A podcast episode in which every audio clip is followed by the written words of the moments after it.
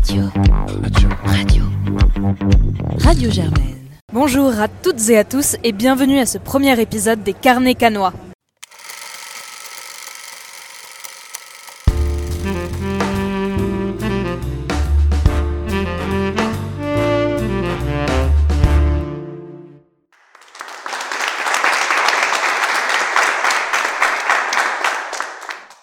Les 8 prochains jours, Popcorn sera en direct du Festival de Cannes pour découvrir en avant-première avec vous la sélection de cette édition 2023. Tous les jours, sur toutes les ondes, découvrez les chroniques à chaud de nos chroniqueuses et chroniqueurs et des moments du festival en exclusivité sur nos réseaux sociaux. Et aujourd'hui, c'est l'arrivée de nos premiers chroniqueurs et chroniqueuses sur place.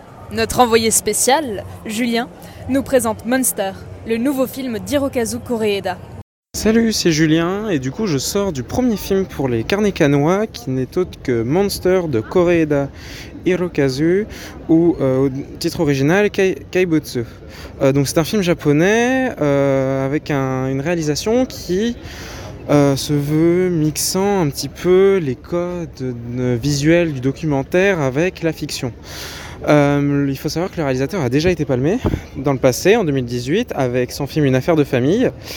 Et en effet, ces films, euh, les thèmes récurrents restent euh, les questions de filiation et, euh, et aussi de la figure paternelle absente. Ce film, pour dire en un mot, il est assez surprenant dans le sens où il emmène le spectateur dans plusieurs directions auxquelles il n'avait pas pensé au premier abord. Par exemple, il y a un véritable jeu entre la figure du bourreau et de la victime d'une telle manière que on ne sait, euh, on ne sait que, on ne sait pas trop quoi ressentir envers les personnages jusqu'à la véritable fin du film, où en fait on va de révélation en révélation, euh, justement à travers justement les récits entrecroisés de différents personnages.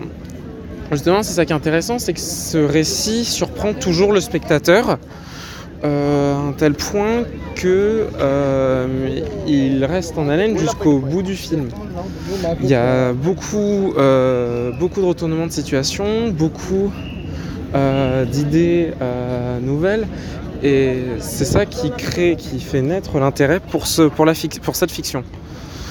Euh, des fois, après, si on peut émettre une petite critique, je trouve que euh, les, le- les personnages parfois étaient travaillés beaucoup trop profondément pour justement euh, leur, pour leur rôle, donc pour expliquer l'histoire de manière synthétique. Donc c'est l'histoire donc d'un jeune jeune garçon, donc euh, euh, Si je me souviens bien, qui euh,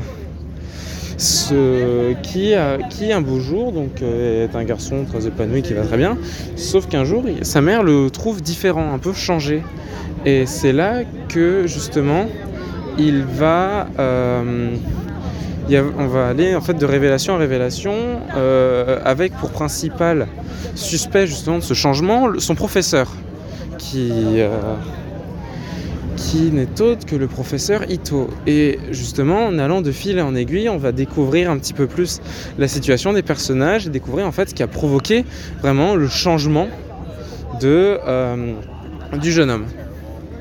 Donc, dans cette histoire assez simple, vraiment, on arrive à parcourir beaucoup d'émotions, allant de la co- colère envers certains personnages, puis de l'affection, puis du pardon. Euh, énormément de choses se bousculent et euh, justement bouscule également le spectateur dans ses attentes et dans ses idées. Euh, c'est donc pour ça que Popcorn, Popcorn, en tout cas, moi je vous conseille vraiment ce film.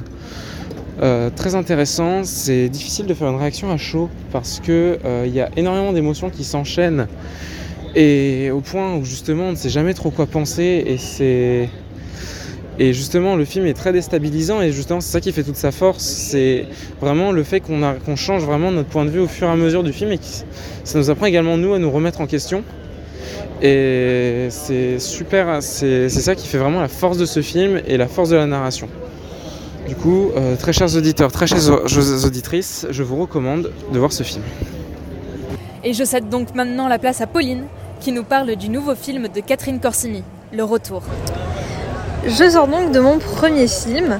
45 minutes après avoir quitté le train, je trouve que c'est plutôt un exploit. J'ai eu la chance de voir le retour de Catherine Corsini dans la salle principale euh, du Palais des Festivals, qu'on appelle le Grand Théâtre Lumière. Euh, et c'était assez ouf parce que j'ai pu avoir une place alors que j'avais zéro, euh, bah, zéro réservation. Mais sur les places de dernière minute, c'est possible. Donc j'ai eu la chance de voir ce film de deux heures.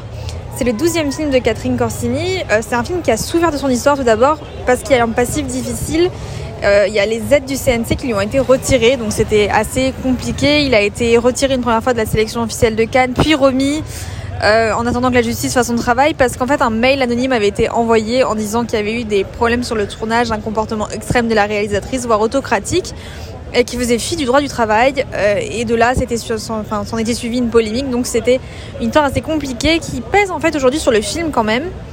Euh, donc Catherine Corsini, elle avait déjà produit, enfin réalisé plutôt le film La Fracture, qui était un film social engagé sur fond de gilets jaunes. C'était assez intéressant.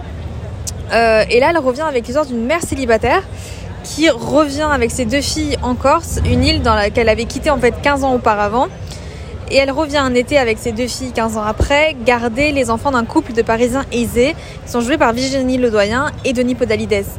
Et en fait, euh, c'est là encore, comme dans ces anciens films, une histoire de fracture d'origine. C'est en fait une histoire croisée. On part sur un scénario assez géométrique en réalité, avec trois histoires de femmes liées bah, par le sang et le destin, la mère et ses deux filles, qui en fait partagent une unité de temps et de lieu, mais euh, vont se différer au niveau de l'action.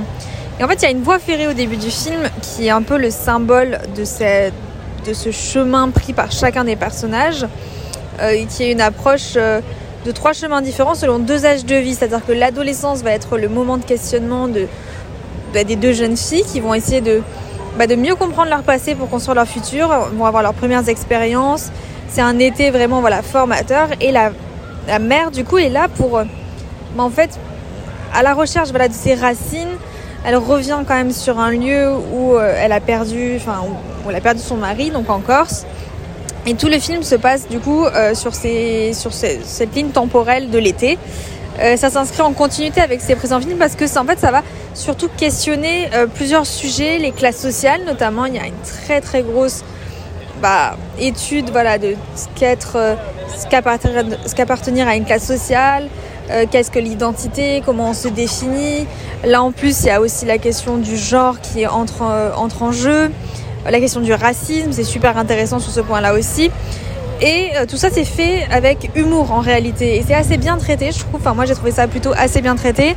Ça tombe pas dans, le, dans la caricature, ça arrive à garder une certaine constance dans l'approche et, surtout voilà, trouver un équilibre entre bah, parler de certains sujets très graves sans être forcément bah, tout blanc ou euh, vraiment voilà, tout, noir. Donc, en fait, c'est vraiment voilà, cet équilibre qui est assez intéressant. Et ces, moments d'humour sont notamment portés bah, justement par Denis Podalides. Et c'est ce qui m'amène en fait à ce, cet excellent casting euh, qui est proposé dans ce film. On retrouve Aïssatou Diallo Sagna qui était en fait l'aide-soignante dans La Fracture et qui avait euh, qui lui avait valu le César de la meilleure actrice de second rôle. Et là, elle prend le lit dans ce nouveau long. Donc c'est intéressant. Euh, le seul vrai problème du film, je dirais, c'est d'avoir choisi l'approche voilà, très euh, géométrique et peut-être un scénario un peu académique qui fait qu'on suit les trois histoires en même temps, qu'elles se répondent, euh, que finalement on a voilà, cet entrecroisement. On peut rester sur notre fin à un certain moment, mais en vrai, je trouve que le film a été assez bien traité. C'est assez intense à certains moments, et puis cette ligne d'humour est assez intéressante aussi. Donc euh, plutôt plutôt conquise par ce film, par ce premier film. Je pense qu'aussi ça joue. Euh, je pense que le fait d'être arrivé et d'avoir eu la séance et voilà cette émulation à Cannes qui fait qu'on apprécie plus ou moins les films, mais du coup euh, peut-être plus que ce qu'on aurait apprécié dans la réalité. Mais moi je suis plutôt euh, plutôt contente de, de, ce film et je le conseille. Euh, donc j'espère que la suite du festival va s'avérer être aussi bah, aussi intéressante que, ce premier film. Mais, voilà, j'espère que, que j'aurai l'occasion de vous présenter d'autres œuvres. Et je vous souhaite d'ici là un très bon jeudi et une très très belle journée. Et pour la dernière chronique de cet épisode, retour vers le micro de Julien et Jeunesse de Wang Bing. Hello, c'est encore Julien. Je sors donc de Jeunesse de Wang Bing. Donc, euh, déjà pour commencer, je vais vous reparler encore un peu de, du réalisateur.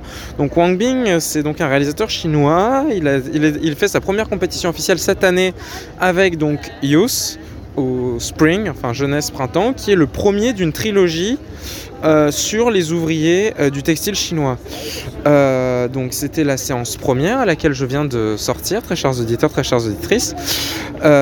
et c'est un film qui s'est déroulé. Le film donc que j'ai pu voir est un film qui, qui, a été tourné sur plusieurs années, sur cinq ans, qui recherche, qui justement euh, présente donc les euh, ouvriers de la ville de Zheli, donc ouvriers migrants des différentes provinces chinoises. Les plus fréquentes qu'on a pu voir sont, sont les ouvriers du Henan et euh, du, du Anhui qui, donc, voilà, qui sont des ouvriers très jeunes. Hein. la moyenne d'âge, elle doit être dans, vraiment dans la vingtaine d'années. Euh, le minimum d'âge qu'on a pu voir, c'est 17 ans, maximum 25 euh, ans. Et donc, dans cette tranche d'âge, euh, on a pu justement suivre les différents parcours de ces jeunes dans ces industries textiles, qu'on appelle également les workshops, qui vont donc servir de cadre à ce documentaire.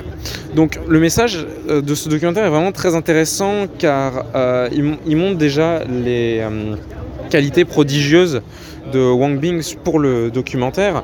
Euh, d'ailleurs, il a déjà été récompensé auparavant. Euh, par exemple, il avait présenté déjà à Cannes en séance spéciale Les âmes mortes en 2018. Cette année, il présente encore Man in Black euh, en séance spéciale en 2020 cette année, où il a également été distingué en 2017 dernièrement au Festival international international du film de Locarno en 2017 où justement il est le Léopard d'or pour Mrs. Fang.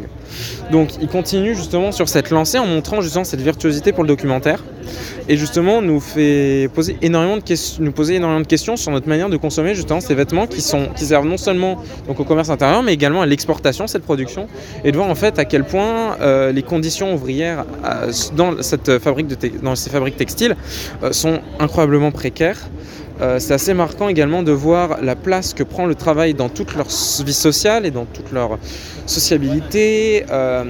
Au point même que des fois, euh, il y, a des passages qui sont très marquants, comme le moment où une femme annonce qu'elle est enceinte ou on lui fait comprendre que c'est le travail avant les enfants.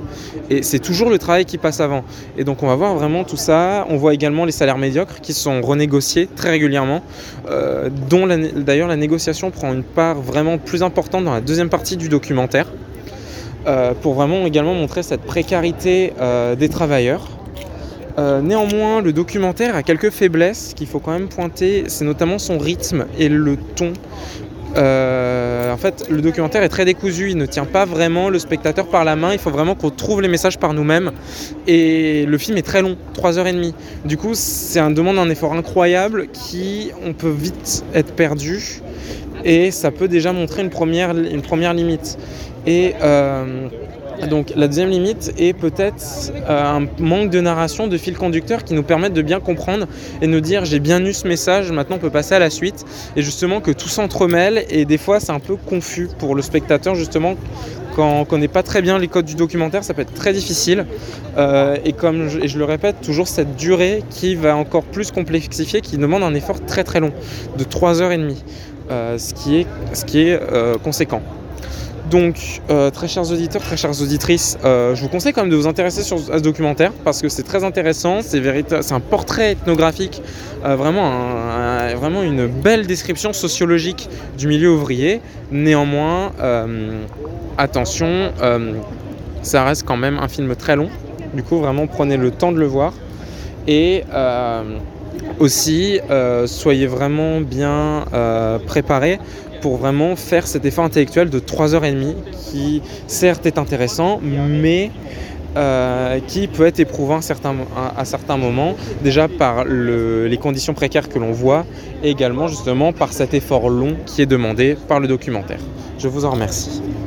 Merci d'avoir écouté ce premier épisode, merci à tous les carnets canois qui nous ont précédés, et rendez-vous demain pour un nouveau carnet en direct du tapis rouge.